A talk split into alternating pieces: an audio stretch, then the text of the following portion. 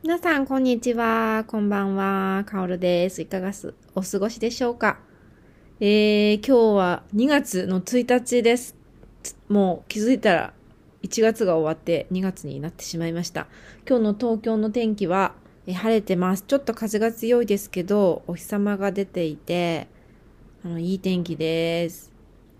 なんか1月、あっという間に終わった というか、寒すぎてですね、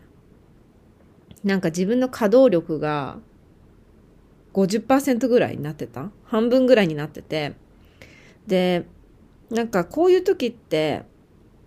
まあ皆さんそうだと思うんですけど、冬、まあみんなじゃないか。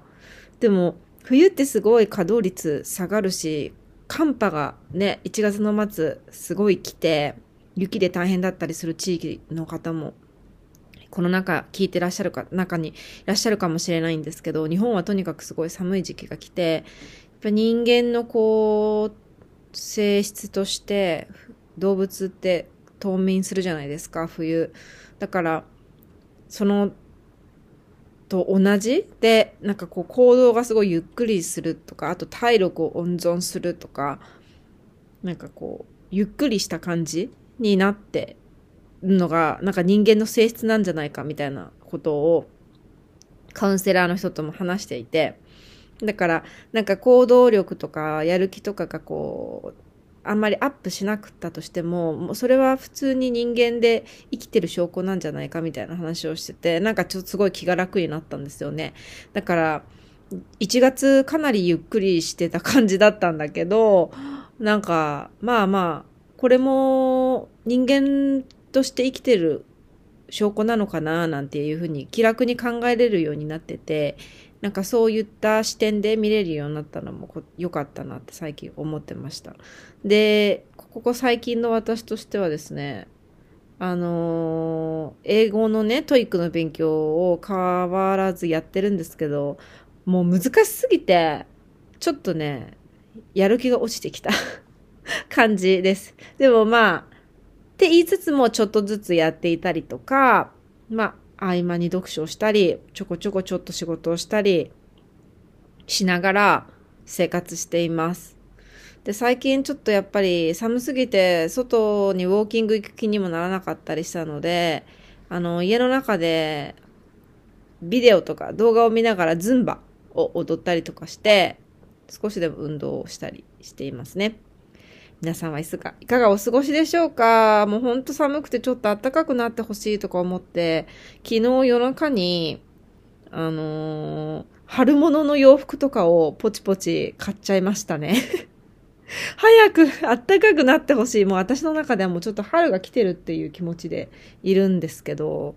なんかそういうので、なんか少しでもテンションを上げて、早く暖かくなってほしいな、なんて思ったりしてますね。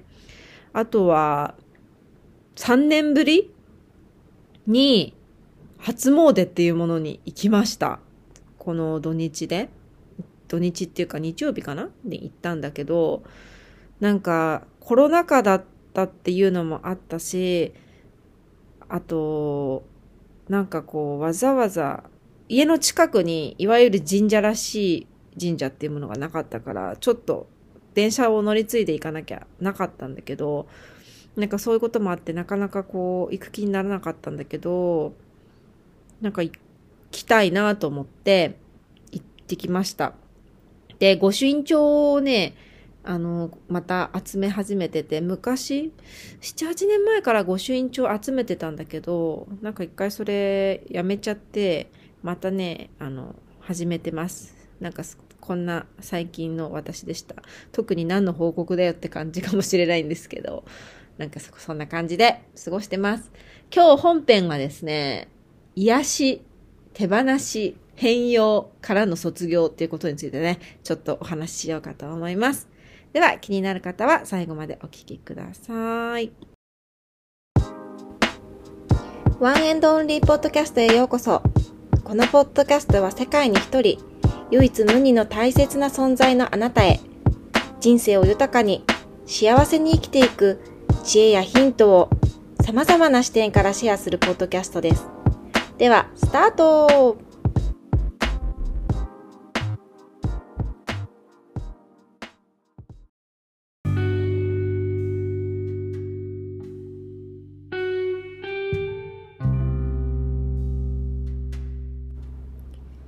えー、今日はね、癒そう、変容しよう、手放そうからの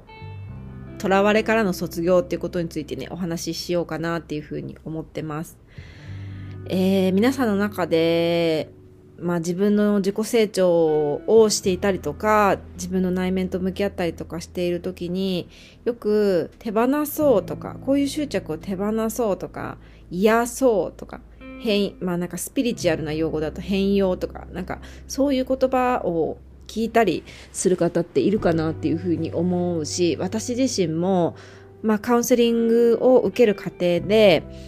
まあカウンセリングってここでも何回も言ってるんですけど、過去の感情と向き合うものがカウンセリング。で、未来に向けての意識を持っていくのがコーチングっていうものだっていう話はしてるんですけどやっぱカウンセリングをしている途中っていうのはすごくこう過去のことにフォーカスをしてなんかその傷に向き合ったりするっていう期間があるんですよね。で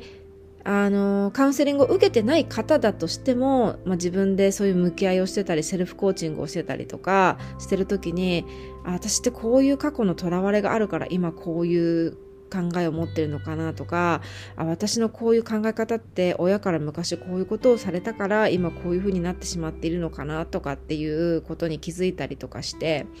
まあ、気づくたりするのはすごくいいんだけどもなんかそれが現実に投影されてなんか自分が思ったような現実としてこう動かない時要はなんか行き詰まってしまった時にあもしかしてこれって自分の過去の傷が癒されてないからこうなのかなとかあ自分がまだまだ変容できてないからだとかあまだまだ手放せてないからこういうふうに現実がうまくいかないんじゃないだろうかとかって思ったりする方ってこの中にいらっしゃいますか？どうでしょうか？全然そんなの経験したことないっていう方もいるかもしれないし、まあ、もしこの中でいたとしたら、まあ、過去私がそうだったようにあの、癒しきろうとか、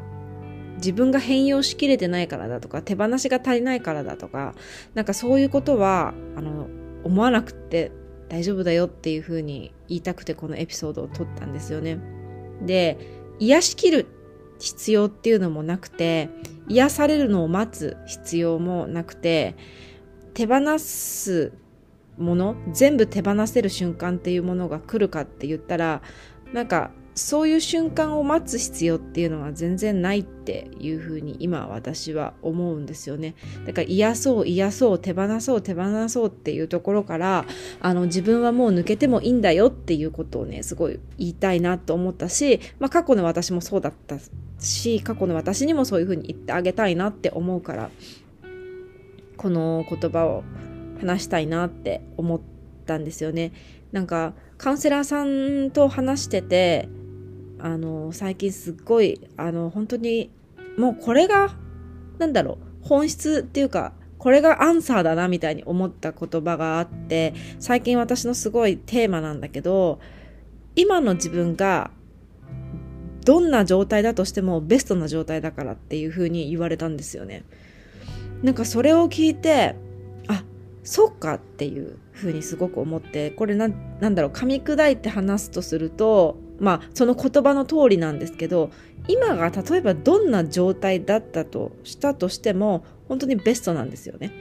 だからあの最初のオープニングでも話した今冬の時期になってあの日光がね出る時間とかが少なくなって体調崩したりとかなんか元気が出ない人とかやる気が出ないっていう人って多分いっぱいいらっしゃると思うんですよね少なからず、まあ、一定数いると思うんですよ。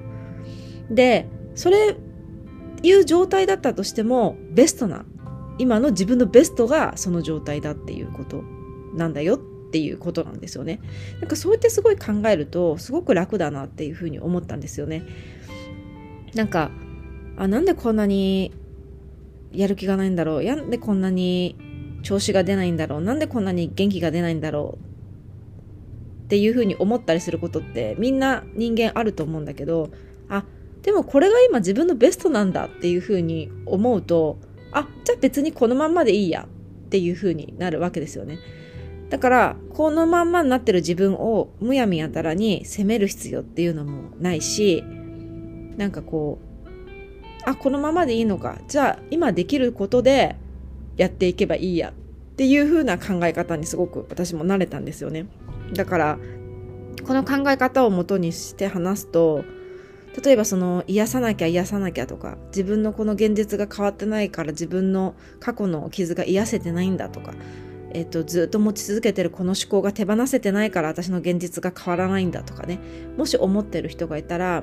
本当にそういうふうに執着しだすとすごく苦しくなってしまうからそうではなくて例えばその過去の傷が癒せてない自分だったりと、えー、われてしまう思考がある自分が今のベストなんだっていうふうに思ってもらうとすごく気が楽になるんじゃないかなって思うんですよ。だからなんだろうそのパーフェクトな状態に行くことっていうことって多分人間ないっていうふうに思っててそのパーフェクトなところに行きたいって思っている自分もいるしまあ私はパーフェクトになんだろ うパーフェクトになりたいっていう感情がもう私はそもそもなくて、そのパーフェクトって一体何なんだっていう実態がないなっていうのもあるし、なんか、そもそも私はそれは存在しないから、ちょっとパーフェクトな存在になりたいっていうのはもうちょっとよくわかんないね。なんか変な例え話をしちゃったんだけれども、あ、例えばなんかこう、こういう風な感じになりたいみたいなね。自分の中での理想の形、こういう風になりたいなっていう自分がいるとするならば、何て言うんだろう。そこに自分が今フィットしてなかったとしたとしてもあフィットしてない自分がまだまだいるんだな。でも私はこういう風になりたい姿があるんだな。だけどまだまだ伸びしろがあるんだな。要はまだこうステップをちょっとずつまだ踏んでいく必要があるんだな。っていうことでしかないっていうことなんですよね。だからそこに足りてるとか足りてないとか自分が癒されてないからだとか手放しきれてないからだとか、そういう自分のジャッジっていうんですかね、判断みたいなものは、あの、自分を苦しめるだけなので、必要ないんじゃないかなって、本当に最近すっごくすっごく思うんですよね。だからここでよく、よく言う、なんか、本当に巷でよく溢れてる言葉かもしれないけど、本当あるがまま、ありのままの今の自分っていうのが本当にベストな自分なんだっていうことなんですよね。だからその今の自分の立ってる位置をしっかりよく見ることっていうのが大事だと思うんですよね。なんかこうなりたいなって姿を描くことっていうのってすごくいいことだと思うしそれに向かって人間って努力できるものだと思うからそれはすごくいいと思うんだけどそれに向かって歩いていっている自分が今いてそこには到達していないかもしれないけどその過程っていうものを自分は今踏んでいるんだっていうことが今ベストみたいな感じだなっていうふうにすごく思えてきてなんかそういう考え方をしているとなんかこう白か黒かで自分をジャッジしないようになってきたなっていう本当グラデーションでグレーな位置にいる自分を許すことができているなっていうふうに思うことができたことによってあのここ半年ぐらいで本当に自分の生きやすさが上がってったんですよね。本当に今までって白か黒かっていう判断でしか生きてなくって癒されてないから私はダメだとかうん手放しが足りないから私はまだまだダメなんだっていうふうに自分でこう何か自分でそういうラベルを貼ってしまっていたっていうことがあったんだけどそうじゃなくてあの癒されてない部分があるかもしれないでも別にそれでもいいとか手放されてない部分があるでも別にそれでもいいっていうふうになんだろうこうグレーなところに置けている自分っていうものを認めてあげるっていうことはあのすごく言葉で言うと簡単そうに見えるけどすごくあの難しいことではあると思うんですね。その白黒はっきりつけてる人からするとそういうグレーな部分でいることって少し心地が悪かったり最初はするんだけれどあのー、これはやっぱり生きていく上でこの東洋医学って中医学とかで言うと中庸っていうのかな？そういう中立の間のところに立つっていうこの感覚ってあの私にとってすごく必要な考え方だったなって思いますね。あの非二元っていうっていう考え方もできると思うし中庸って言い方もできると思うしグラデーショングレーっていう風な言い方もできると思うんだけどその間に立つっていう考え方っていうのがすごく私にとってね2023年もすごく大事にしたい考え方だなと思ったのでこのお話を今回はすることにしました。はい。では、今日のテーマはここまでになります。えー、このエピソードが面白かった。またもっとこんないろんないろんな話を聞きたいと思う方は、チャンネル登録の方よろしくお願いします。Apple Podcast からはレビューを書くことができますので、え、リスナーさんの、えー、参考にもなりますので、ぜひぜひそちらもお待ちしておりますね。えっ、ー、と、ちょっとした日常の質問だったり、お悩みだったり、えー、このエピソードに対するご感想などは、え、質問箱の方から投げていただくととっても励みになりますし、えー、皆さんとのコミュニケーションの一つとしても使ってますので、ぜひぜひお気軽に使ってください。ではまた次のエピソードでお会いいたしましょう。さよなら。